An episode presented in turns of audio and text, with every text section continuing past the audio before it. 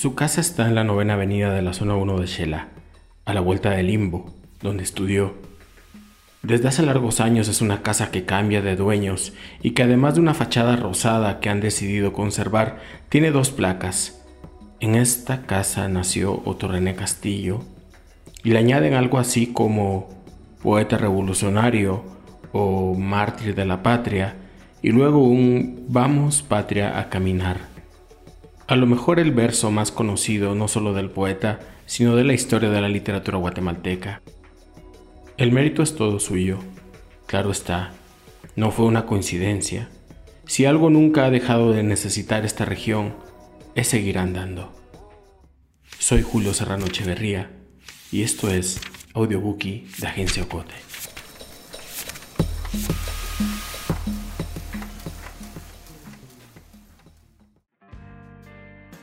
Otto René Castillo fue asesinado a los 33 años por el ejército de Guatemala esto fue en 1967.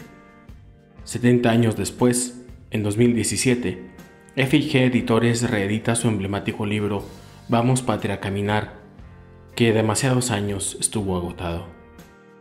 Gracias a este libro, parte de la poesía de Otto René vuelve a circular en un tiempo preciso. Dedicamos este episodio al poeta, a sus versos, pero también a su vida, y para ello compartiremos con ustedes fragmentos del libro La ideología y la lírica de la lucha armada de Mario Roberto Morales, un libro fundamental para entender la poética revolucionaria, pero también el barranco desde donde nacían voces como la de Roberto Obregón, Luis de León o el mismo René. Este libro lo reeditó Editorial Cultura en 2011 y aún puede conseguirse en librerías.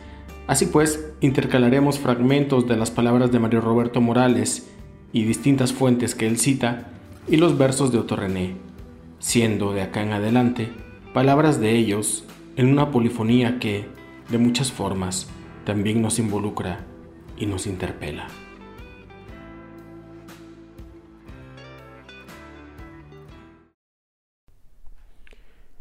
Madre íntima. Hay tantas cosas que no sabes de mí, madre que a veces me duelen tanto tus manos cuando, por ejemplo, no interrogan mi pobre cabellera con el lenguaje de sus dedos abuelos. Lo sabes.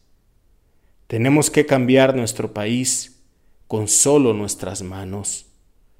Desde tus sesenta y seis años me comprendes todavía, pero sé que más me quisieras pleno de quietud en todo esto.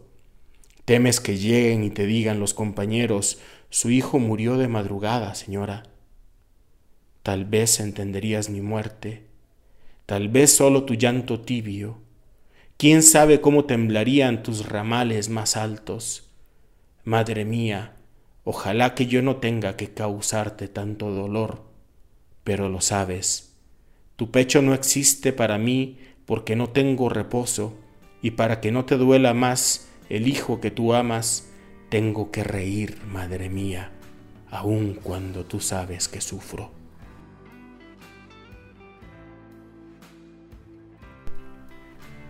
Otto René y Nora Pais caen el 19 de marzo de 1967 en la idea de los achiotes del departamento de Zacapa.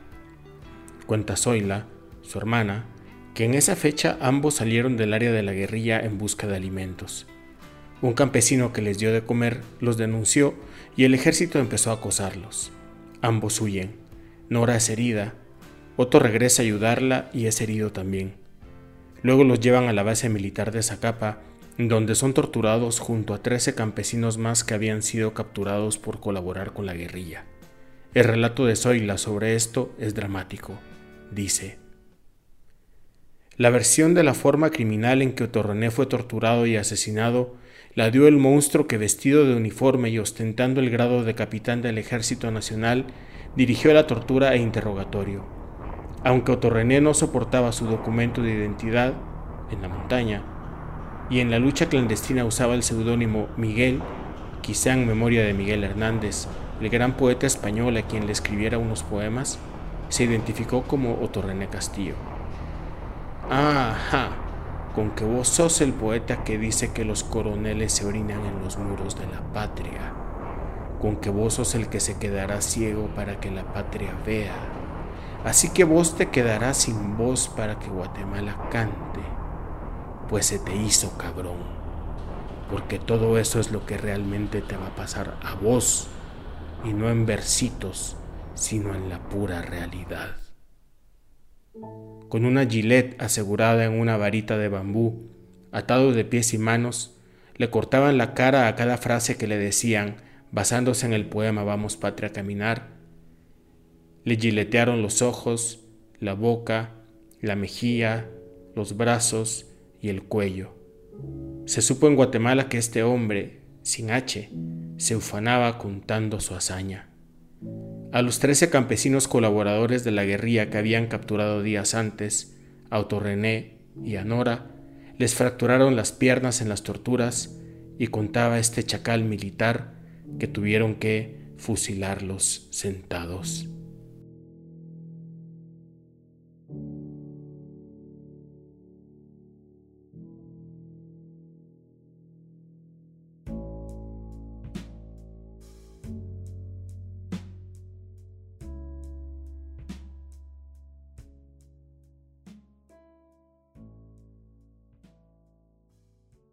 Vámonos, patria, a caminar.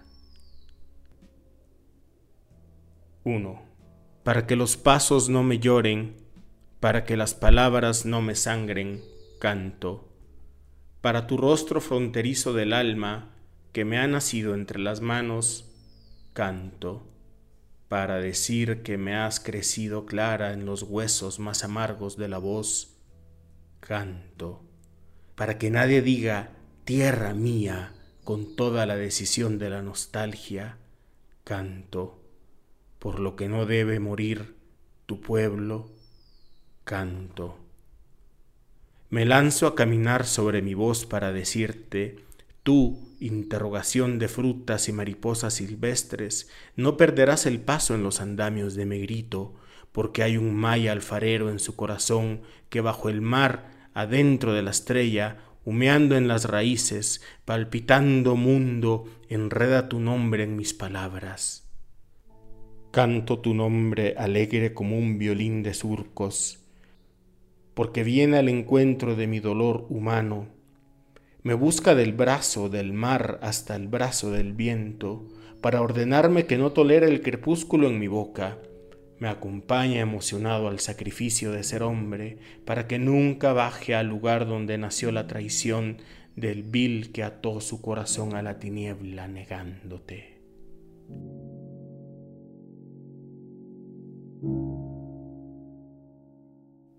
2.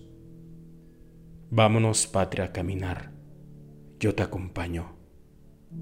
Yo bajaré los abismos que me digas. Yo beberé tus cálices amargos. Yo me quedaré ciego para que tengas ojos.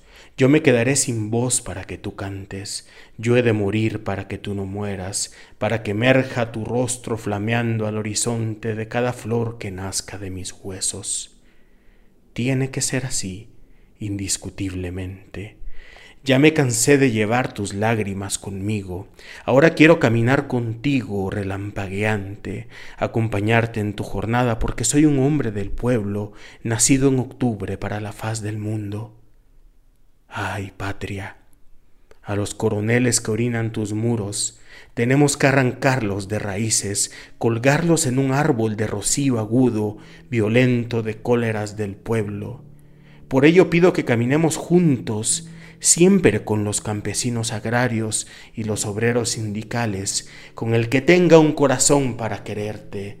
Vámonos, patria, a caminar, yo te acompaño.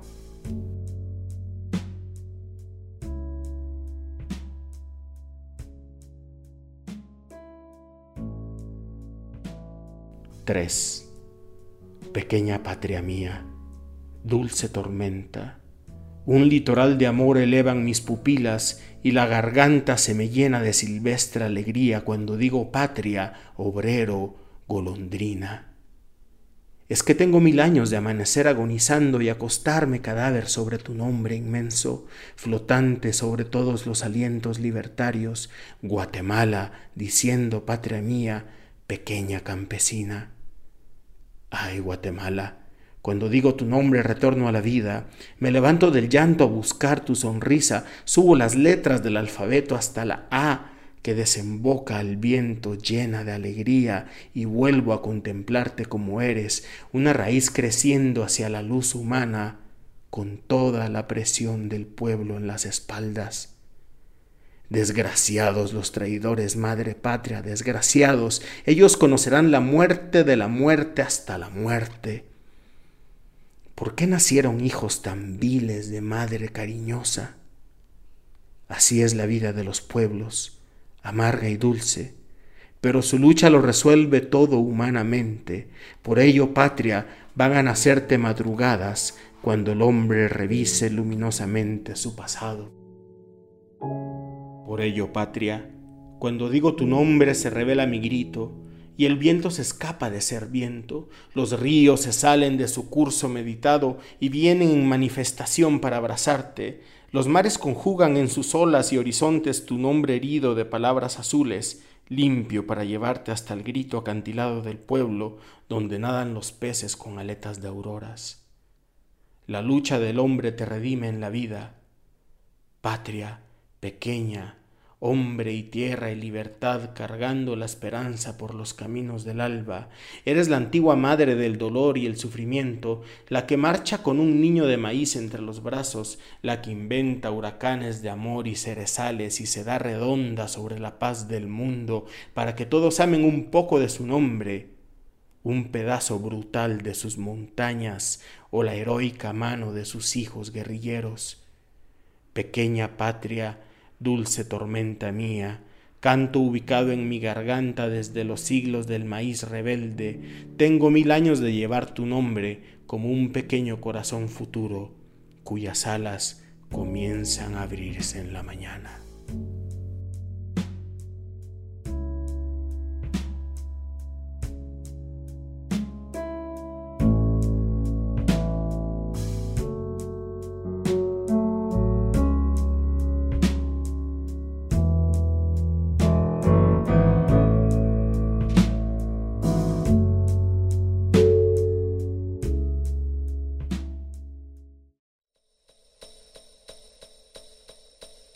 Estás escuchando Audiobookie de Radio Cote.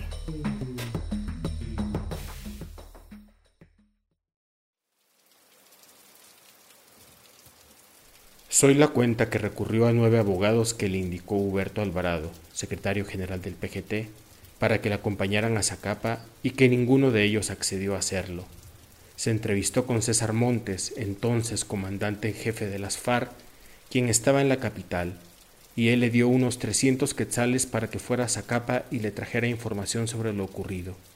El único amigo que aceptaba acompañarla es Marco Antonio Flores, y viajaban a Zacapa. Sin embargo, no pudieron recobrar el cadáver.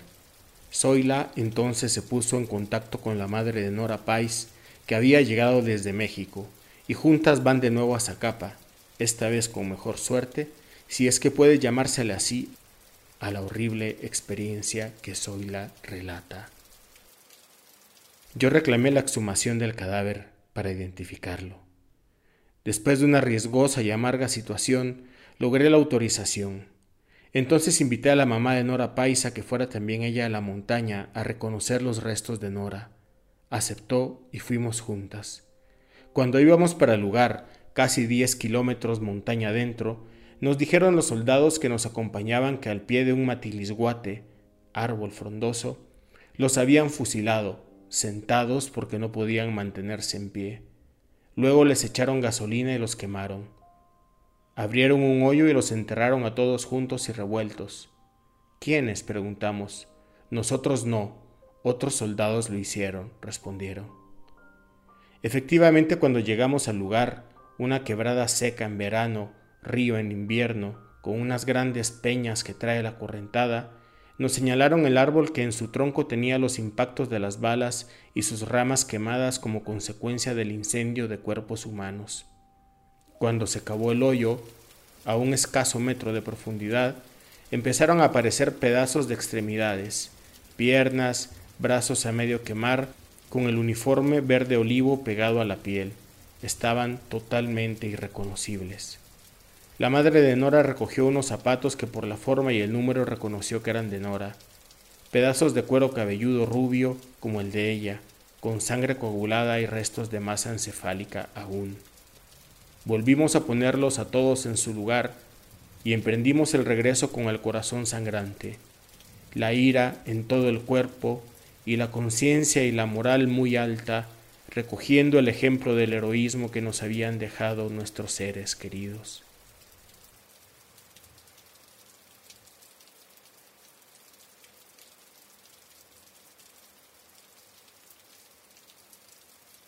Frente al balance mañana. Y cuando se haga el entusiasta recuento de nuestro tiempo, por los que todavía no han nacido, pero que se anuncian con un rostro más bondadoso, saldremos gananciosos los que más hemos sufrido de él. Y es que adelantarse uno a su tiempo es sufrir mucho de él, pero es bello amar al mundo con los ojos de los que no han nacido todavía, y espléndido saberse ya un victorioso cuando todo en torno a uno es aún tan frío y tan oscuro.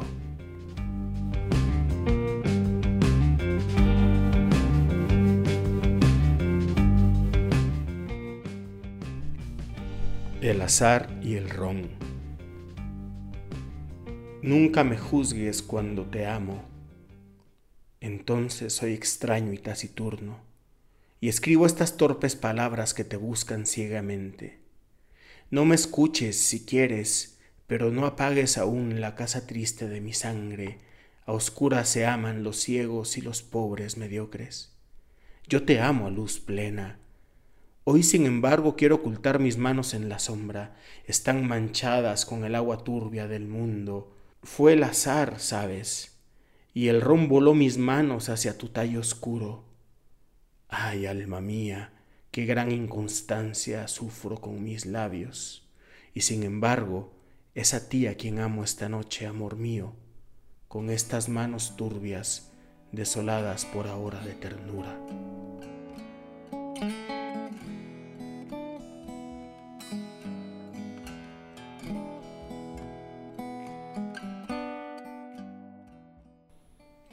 Cuando trato de imaginar la fuente de la fuerza ideológica de Torrené Castillo, pienso en el contexto en el que a mí me tocó vivir mi niñez y adolescencia, y pienso en el contexto de él. Mis primeros recuerdos vividos datan de 1954 y tienen que ver con la situación de zozobra que se vivió en mi pueblo para el derrocamiento de Arbenz. De ahí en adelante, todas las conversaciones serias que escuché en mi casa entre mis padres y familiares tenían que ver con la frustración y la amargura de aquel derrocamiento. Otto René crece y se desarrolla en un país en el que sus ciudadanos apoyaban a sus gobernantes y en el cual el pueblo y el gobierno estaban comprometidos con un proceso de progreso material y espiritual que dejaba ver sus frutos. La dictadura era un recuerdo del pasado, Claro que los primeros ocho años de vida de René fueron de plena dictadura y seguramente las conversaciones que escuchaba en su casa tenían que ver con la rabia y la esperanza por cambiar esa situación. En mi caso, los primeros siete años de mi niñez transcurren en la paz del gobierno revolucionario, en el cambio de mando de Arevalo Arbenz. Otto nace a la vida política consciente durante el proceso revolucionario y se compromete con sus objetivos. Nosotros despertamos a la vida política consciente con la contrarrevolución y todo lo hermoso de la revolución se nos ofrece como un recuerdo que después es menospreciado por los revolucionarios de los años 60. No cabe duda que la fuerza de Otto residía en sus vivencias revolucionarias y en la frustración de eso ya conocido y que nosotros nunca llegamos a conocer.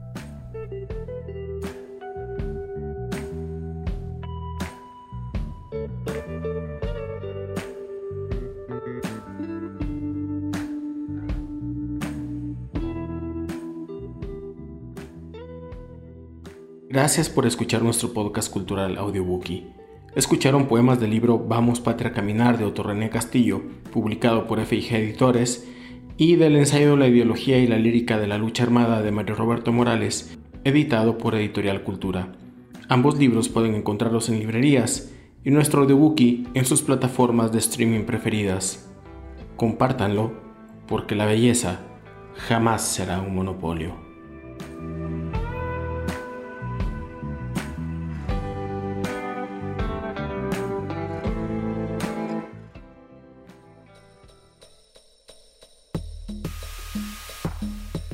Terminamos por ahora, pero vienen muchas más lecturas por escuchar. Audiobookie es producido en Guatemala por el equipo de Agencia Ocote, con el apoyo de Seattle International Foundation y el aporte de fondos operativos de Servicios Ocote, Foundation for a Just Society, el Fondo Centroamericano de Mujeres FCAM y Oak Foundation. Coordinación, Julio Serrano Echeverría. Música original, Juan Carlos Barrios.